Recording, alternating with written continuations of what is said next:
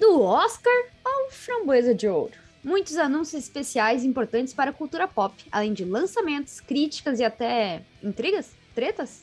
Vem com a gente que tá começando mais um Drops da Vigília. Mais uma semana muito louca aqui, gente. Com ela, claro, eu aqui, Bruna Monteiro, que venho trazer essas notícias para vocês. Eu não poderia fazer isso sem ela, minha parceira e minha xará, Bruna Pacheco. E sim, viemos para uma semana que eu não sei nem o que dizer, só sentir. Muitos acontecimentos, parece que faz uma eternidade que a gente não grava. Mas já teve, teve muito filme ruim, muito filme bom, então vamos lá. Vamos começar com treta, porque aqui é assim, né? Você sabe. Então, atenção, fãs de sci-fi, e eu me incluo nessa. A gente tá com um alerta de flop no espaço. Isso mesmo. Moonfall deixou a desejar e muito, não é mesmo, amiga? Houston, we have a problem. foi pesado. Foi difícil, foi. Foi pesado, foi. pois então, não é segredo para ninguém que o diretor Roland Emmerich gosta de fazer filmes sobre o fim do mundo. Ele é obcecado pelo fim do mundo. Eu acho que ele queria muito que o mundo acabasse. Pode Sobretudo ser. com destruições bem exageradas. O responsável por 2012 e Um Dia Depois de Amanhã e também Independence Day voltou e agora ele lança Moonfall, que no Brasil ganhou o subtítulo de Ameaça Lunar. Repleto de clichês e seguindo seu próprio modelo de fazer cinema, o diretor apresenta agora um filme que deve ser mais preguiçoso e presunçoso da carreira dele com personagens rasos, atuações fracas e cenas sem sentido. O filme parece que só repete chavões e ainda dá voz para movimentos e situações lamentáveis. Ixi, é uma pena, né? Porque a gente tem aqui um elenco super massa com a Hailey Berry, o Patrick Wilson lá do como é que é o de terror lá, The Conjuring, da... Invocação do Mal. Invocação do Mal, muito obrigada. Isso aí. E o John Bradley West, nosso Sam Tarly lá de Game of Thrones. E tem uma premissa interessante. Tipo, eu, eu realmente tinha ficado interessada, mas acho que não rolou, né? Não, eu já fui pro cinema esperando o flop. Porque assim, deixa eu contar um bastidor aqui. O jornalista gosta muito de coisas de graça, tá? Tu quer fazer um jornalista feliz, dar um bloquinho, dar uma caneta, dar um café. E esse filme ofereceu, além do IMAX de graça, pipoca e refri. Eu pensei, 10 da manhã, estão me dando pipoca e refri, esse filme vai ser ruim, né? Já saí de casa preparada.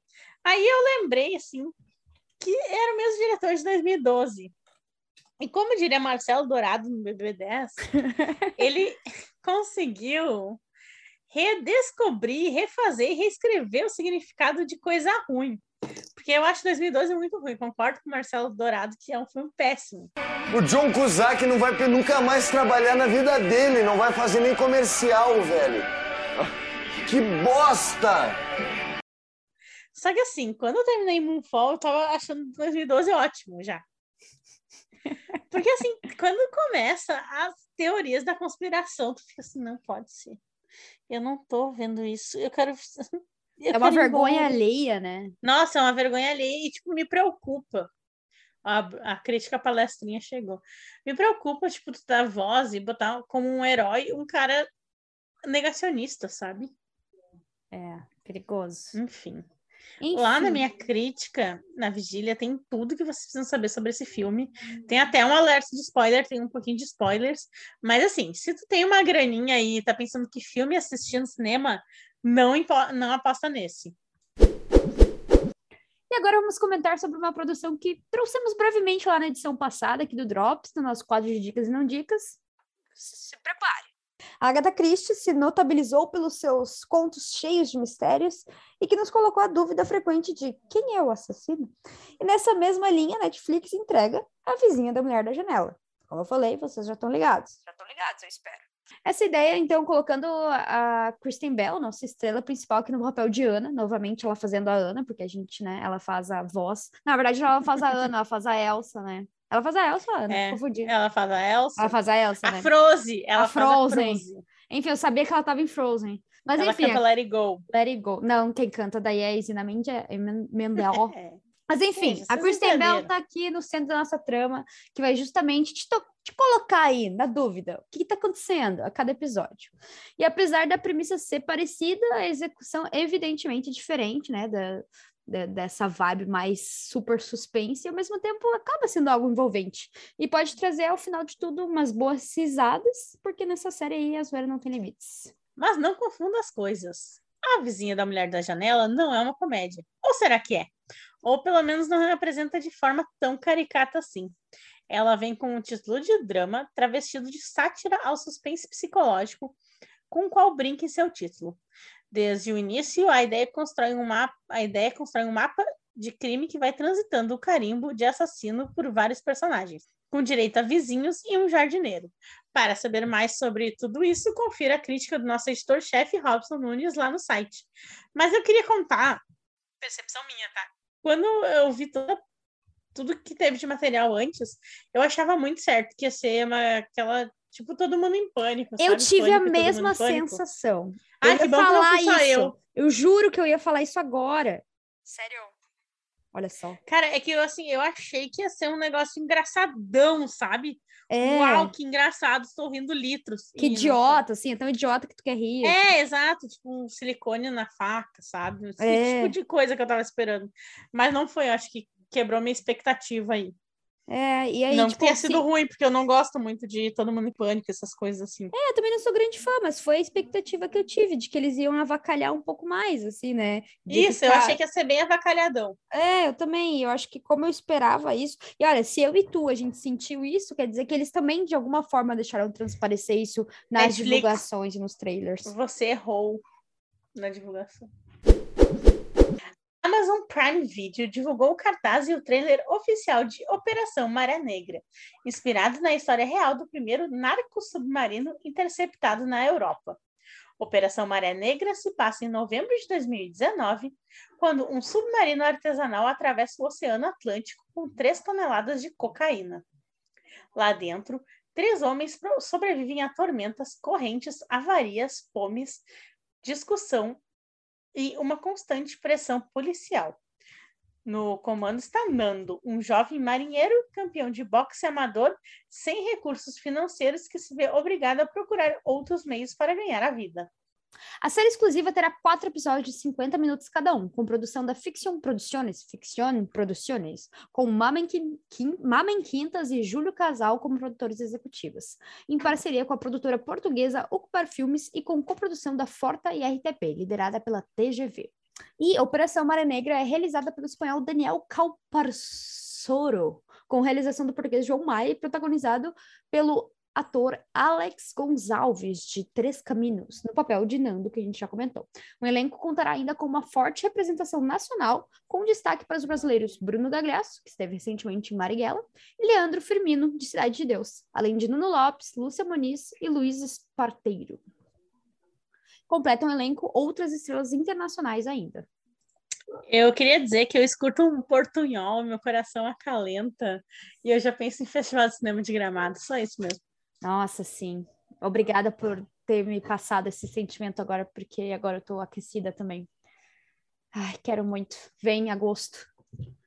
Então, muito ah, né, pessoal? Aliás, em agosto, fiquem ligados aí, né? Que a gente vai dar com uma cobertura muito top.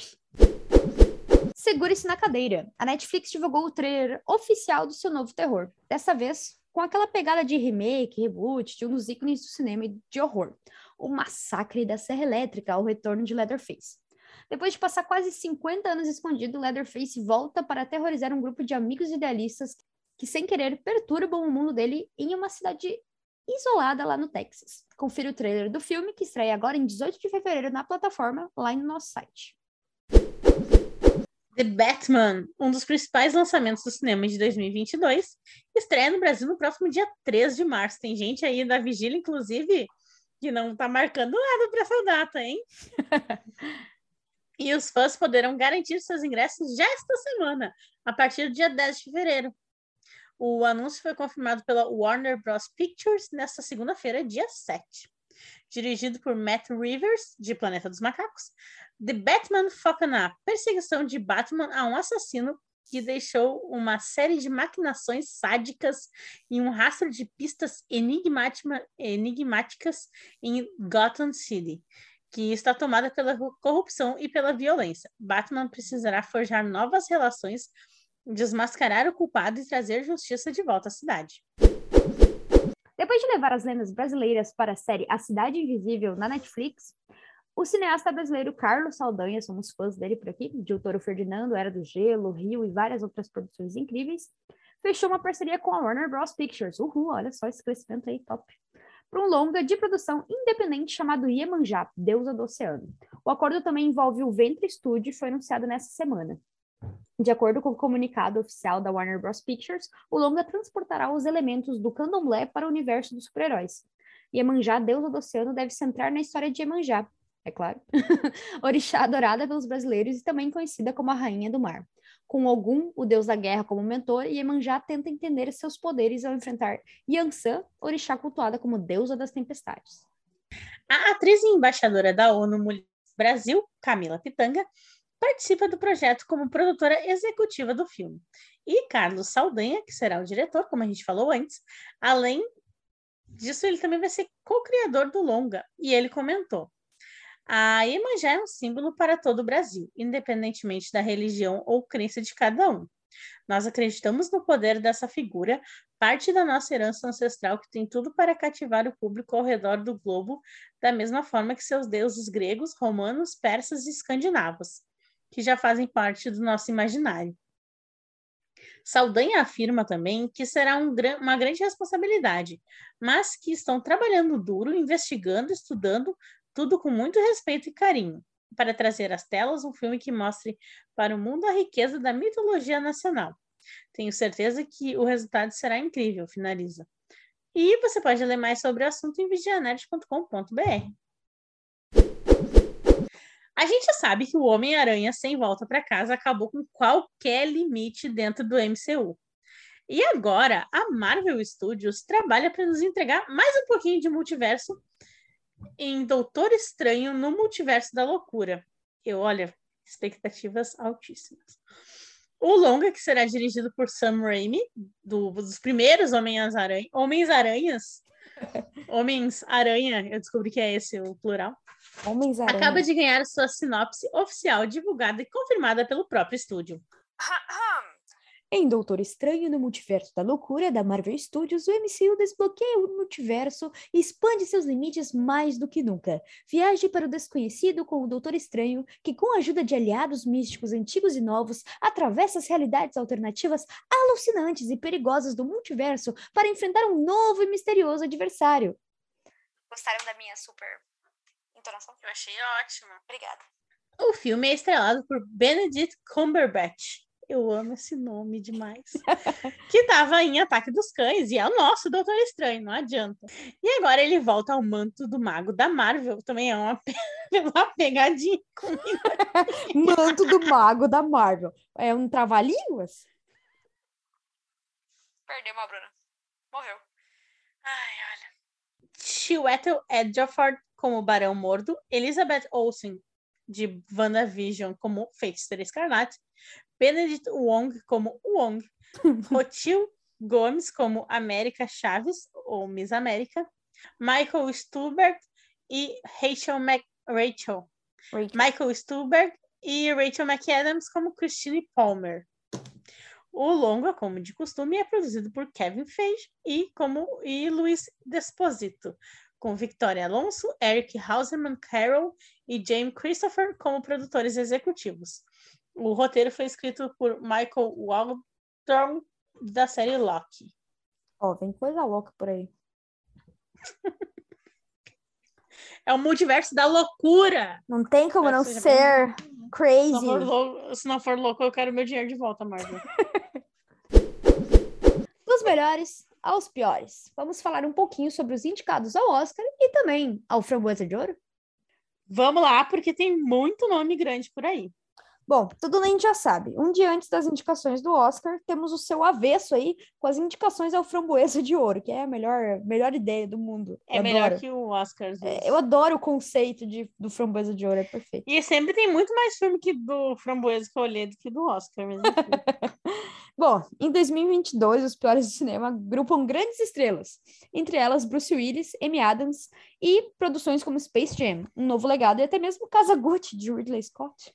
Os vencedores do prêmio do Framboesa de Ouro serão conhecidos no dia 26 de março, um dia antes do Oscar de 2022. Então é sempre, ó, segue o calendário.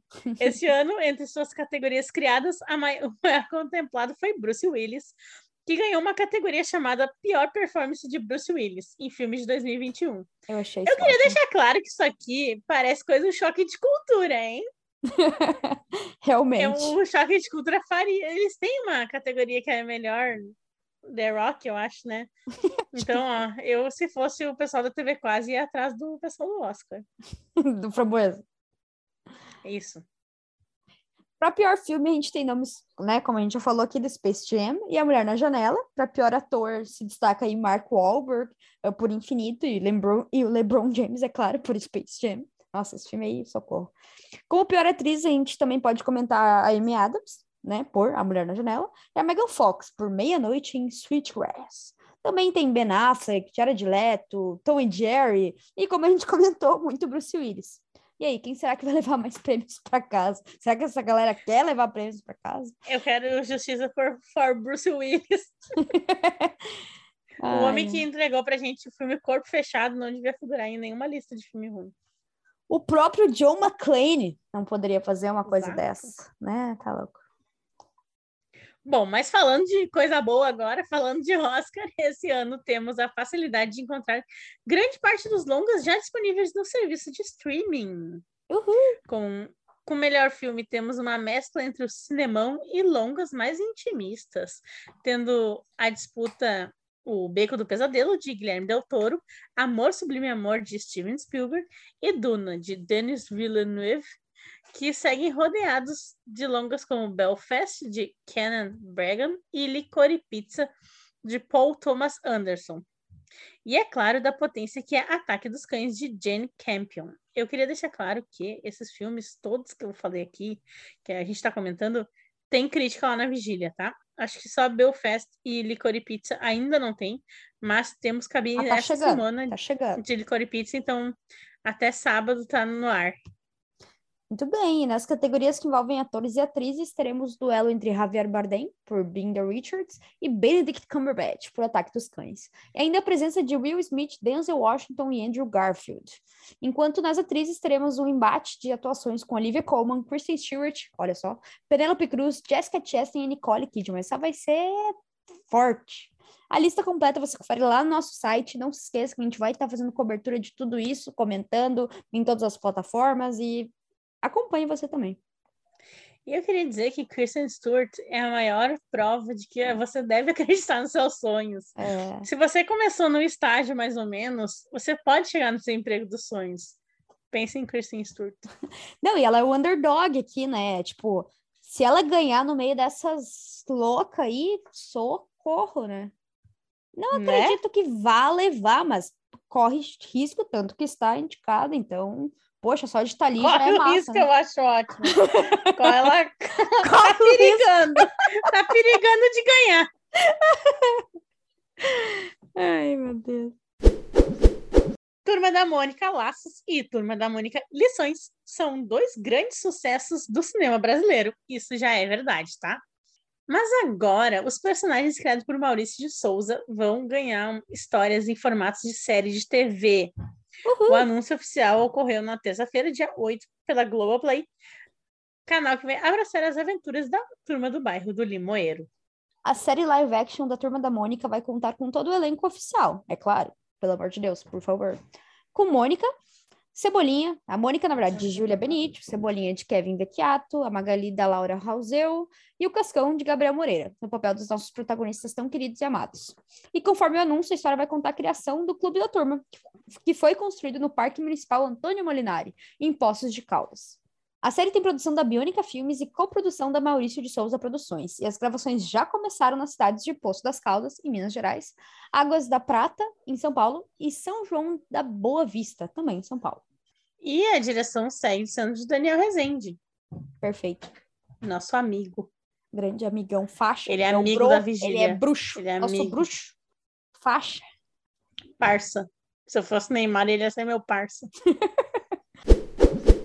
Lightyear, a nova animação da Pixar, vai contar a história que deu origem ao brinquedo já imortalizado na franquia Toy Story. E na terça-feira, dia 8 de fevereiro, a Pixar Disney lançou um novo trailer da produção, junto com um novo cartaz oficial.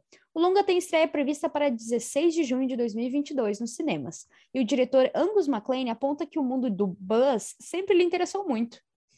Vou fazer a minha vozinha de novo. Em Story, por ser um patrulheiro espacial, parecia ter uma incrível história de fundo do personagem que foi pouco sugerida, e eu sempre quis explorá-la. Então, o que eu disse para apresentar a ideia do filme Lightyear foi: que filme Andy viu que o fez querer um brinquedo Buzz Lightyear? Eu queria ver esse filme e agora tenho a sorte de poder fazê-lo. Confira o trailer lá no nosso site. Eu, eu queria muito um Buzz Lightyear para mim. Eu, eu, também.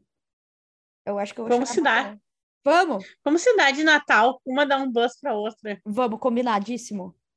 E vamos chorar juntas. Espero que até filme. lá não. Sim, vamos olhar filmes juntos, obviamente, mas espero que até o Natal não custe 300 reais no bus. eu vou ter me arrependido. A gente compra um na Shopee uh, deformado. um bus. Aqueles bonecos. Um de Chernobyl. Eu ia dizer, de Chernobyl, parece um boneco craquento. A turma da embonha.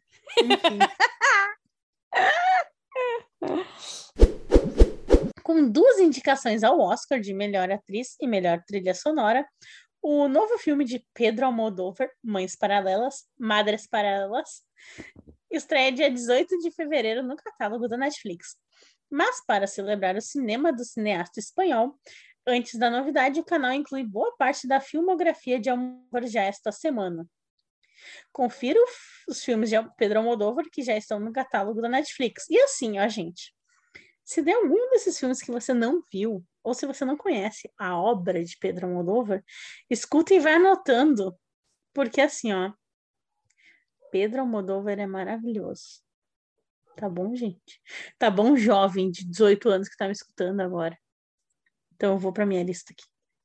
Maus Hábitos, de 1983, A Lei do Desejo, de 87, Kika, de 93, Fale com Ela, de 2002, o que eu fiz para merecer isto, de 84.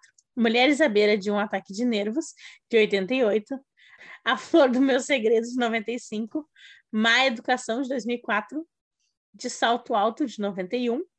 Carne Trêmula, de 97. E Voo Verde, de 2006. Onde o livro de Boba Fett se encaixa na linha temporal de Star Wars?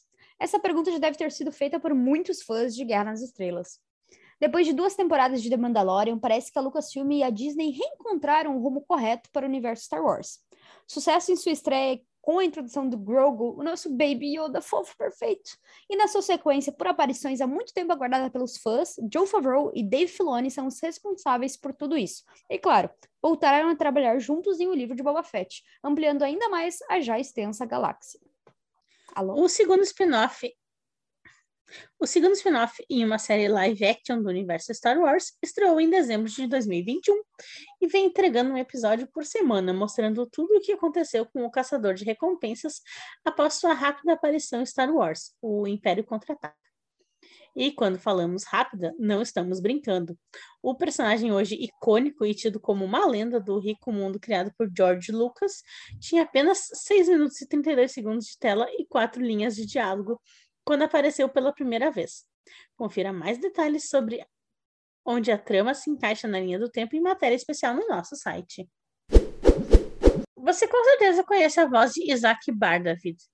Ator, dublador e poeta, ele foi responsável pelo, pela voz de Wolverine, tanto em filmes quanto em animações.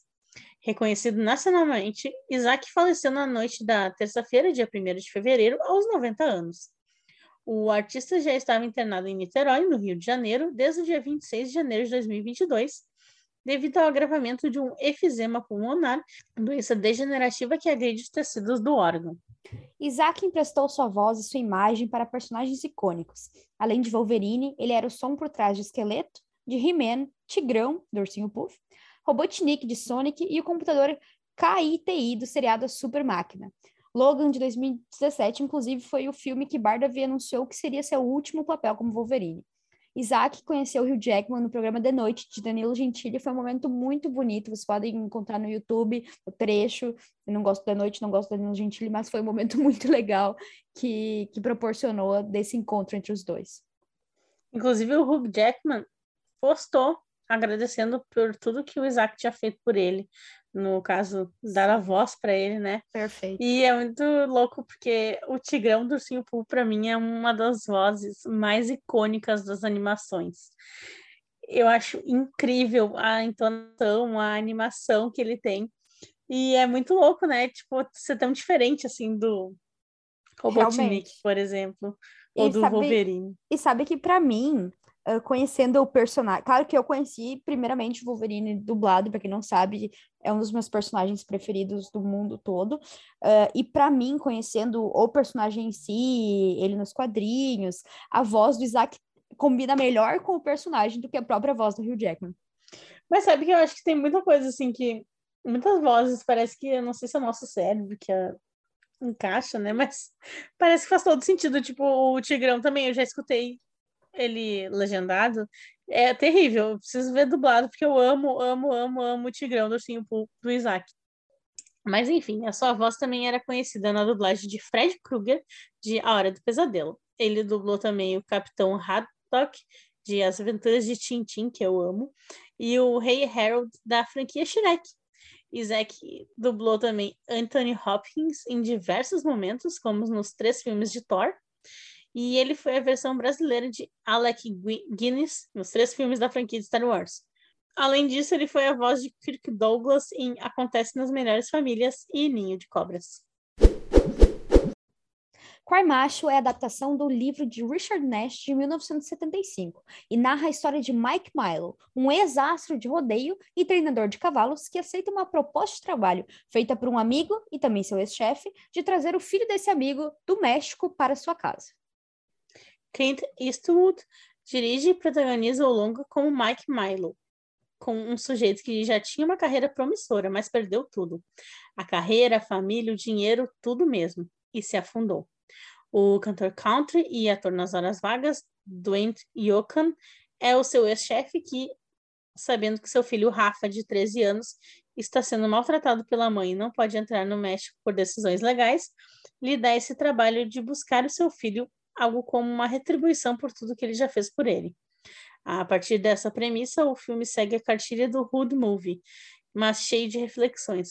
Confira a crítica de Roberto Chaves em nosso site eu gosto muito de Rude Movies. Esses dias eu assisti um com Wagner Moura no Netflix, muito bom, eu não consigo me lembrar o nome agora. Vai ficar nos devendo aí, tem até o final da edição para nos retornar. Vou ver te aviso. É. Parece que Idris Elba gostou de andar a cavalo em Alma de Cowboy, de 2021, e de atirar como um pistoleiro, em A Torre Negra, de 2017. Agora o ator junta as duas valências para viver o vilão Rufus Buck em Vingança e Castigo, The Harder They Fall, filme original Netflix que mistura o Black Exploitation, movimento cinematográfico norte-americano que surgiu no início da década de 70 e que era protagonizado e realizado por atores e diretores negros, misturando isso com o western, nosso bom e velho faroeste. O filme é dirigido por James Samuel, também conhecido pelo nome artístico de The Bullets, Vale ressaltar que no início do longa somos informados de que as pessoas dramatizadas realmente existiram, mas que a história que vamos acompanhar é fictícia. No filme, Rufus Buck, Idris Elba, mata os pais de Nat Love, Jonathan Majors, de Lovecraft Country e Locke. Quando este tinha apenas 10 anos. Para piorar a situação, o malfeitor marca o menino com um corte em forma de cruz no meio da sua testa, deixando o garoto com cicatrizes internas e externamente. Depois de crescido, Love se torna um fora da lei, conhecido por roubar assaltantes de banco. O caminho dos dois volta a se cruzar quando o roubo envolve uma gangue que estava trabalhando com Buck, que aparentemente estava preso, mas é solto depois da ação de seus comparsas Trudy Smith, Regina King, de Watchmen, e Cherokee Bill, Lakeith Stanfield, e Judas e o Messias Negro e Yazuki. Leia a crítica completa de Jorge Borusevski em nosso site.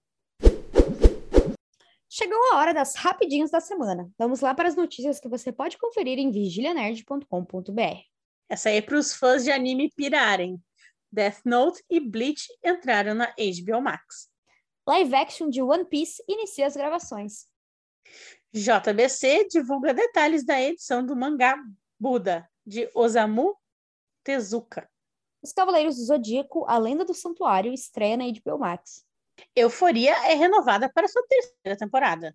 Nova temporada de South Park estreou na terça-feira, 8 de fevereiro, no Comedy Central. Universal TV exibiu o episódio 500 de Law and Order SVU na terça-feira, dia 8 de fevereiro. Super Bowl na Rede TV. A emissora vai transmitir o final da NFL ao vivo. Netflix vai adicionar nove temporadas e quatro filmes de One Piece ao seu catálogo. Gira Paz entra para a curadoria do Festival de Cinema de Gramado. A gente vai conhecer Gira Paz, eu tô muito yes! Muito bem, tudo isso e muito mais você encontra lá em vigilianet.com.br e em nossas redes sociais. E não se esqueça do nosso apoia-se, apoia.se barra para ganhar ingressos de cinema e participar do nosso grupo exclusivo com muito conteúdo e muitas novidades em primeira mão. E agora sim! O nosso famoso, infame, esplêndido quadro de dicas e não dicas. O que, que tu tem pra gente, amiga? Então, eu tenho duas dicas excelentes, tá? Opa. Coisa brasileira, brazucona aí chegando. Tu lembrou o nome o primeiro, do filme com o Wagner Moura? Eu acho que é A Busca. Muito bom. Muito obrigada. Não tenho certeza. Para os fãs que nos acompanharam até aqui, vocês têm a resposta. Os fãs de Wagner Moura nesse site. É, a gente vai criar Mas, um fã-clube. Vocês não, são, vocês não são mais fãs que eu e a Bruna, tá? É. Eu descobri que o nome do Wagner Moura é Wagner Manisoba de Moura. Que nome Nossa, horrível. Realmente. Desculpa, Wagner Moura, se estiver escutando, é um ótimo nome, tá, Wagner Moura? É perfeito. Um filme que estreia dia 17 de fevereiro agora, chamado A Jaula. É, a crítica, quando vocês escutarem isso, a crítica já estará no site, é com o Chai Suede e o Alexandre Nero. E, cara, eu... Esse filme, ele me impactou demais, demais, demais, demais, demais, demais. É um filme lindo, no sentido de, tipo assim, lindo no sentido, de, tipo, ele é péssimo, tá? Acontece muitas coisas horríveis. Mas é assim, ó, tipo assim, pra tu parar e pensar. Bonito. Ah, tá. Não, também não. É, tem o Chai Suede, né? Nesse ah. sentido. Ah. Mas, tipo assim, se tu, se tu para e pensa que a gente tá numa merda nesse país e assim, tudo que acontece nesse país tá na tela, sabe? Se tiver um pouquinho de senso crítico, tu vai ficar chorar de raiva que nem eu. Mas assim, o, acho que o poder que ele tem de sintetizar e fazer a gente sair pensando, sabe? Cada vez mais com vontade de mudar, com vontade de fazer alguma coisa pelo país. Eu acho que isso que, esse no sentido de lindo, sabe? Sim. Que eu, eu saí querendo caramba, né? usar minha voz para tentar conscientizar pessoas, por exemplo, sabe? Então. Muito bom, adorei. Importante a gente ter esse tipo de obra. Eu sei que às vezes, né? Como Ele é pesadíssimo, tá? Disse, não acho, é, nem achem que é tranquilo. Mas, tipo, a gente tá tão nessa situação complicada que às vezes a gente se blinda, a gente só quer assistir uma coisinha divertida e leve. E tudo bem, a gente tem que respeitar o nosso momento também, né? Mas é, a gente tem que, na medida do possível, buscar entender isso, buscar refletir, buscar esses debates, uh, mesmo que seja internamente, na nossa cabeça, conseguir ter essa visão das coisas, né? Gostei. Tá, agora eu vou trazer um então. Vou comentar uma estreia que estava sendo muito aguardada por muita gente na Netflix, que é Murderville. Que não sei se vocês estão ligados na premissa, mas é, é uma série, só deixa eu ver como é que é o nome do cara. É uma série, porta... é uma série protagonizada pelo Will Arnett, como um detetive Terry Seattle, né, que mora numa cidade em que tem muitos assassinatos, Murderville. Murderville. E todo episódio ele vai receber um convidado especial. E só que eles um convidado famoso, assim, uma pessoa famosa com seu nome real, assim. Só que os dois lados não vão estar completamente cientes do que vai acontecer, então tem improvisação e, e a pessoa vai ter que ir entrando de, dentro daquilo ali e ajudar a, a, resolver aquele mistério. Então é bem divertido, assim, engraçado, né?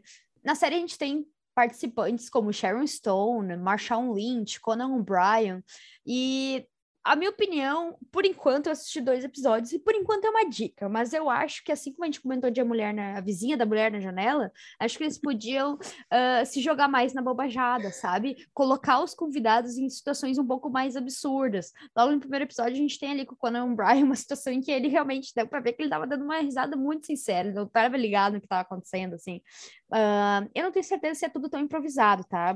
Muita coisa me parece meio montada, assim. Geralmente é. não é, né? É, e eu acho que poderia ter pego isso, sabe? Claro, uma coisinha ou outra, ter uma noção ali, mas, tipo, ser mais improvisado e abraçar isso, de colocar uh, o foco não ser quase que na série em si, mas no, na, em surpreender os convidados, assim, sabe? Acho que podia ter sido abusado um pouco mais desse conceito, já que vão fazer uma coisa diferente. Mas tá ali, tá na Netflix e eu, por enquanto, tô recomendando. Por enquanto é ótimo, eu gosto é. desse conceito. Por enquanto eu tô recomendando. Talvez essa opinião vale por uma semana. e a segunda coisa que eu tenho para recomendar é a série Love, que é L-O-V 3.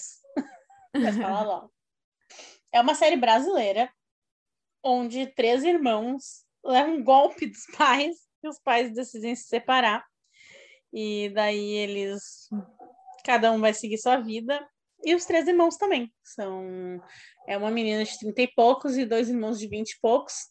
E eles precisam lidar com as suas frustrações e as questões que os pais deixaram neles, assim, que eu acho que todo mundo faz terapia sabe que nossos pais deixam muitas questões né, com a gente.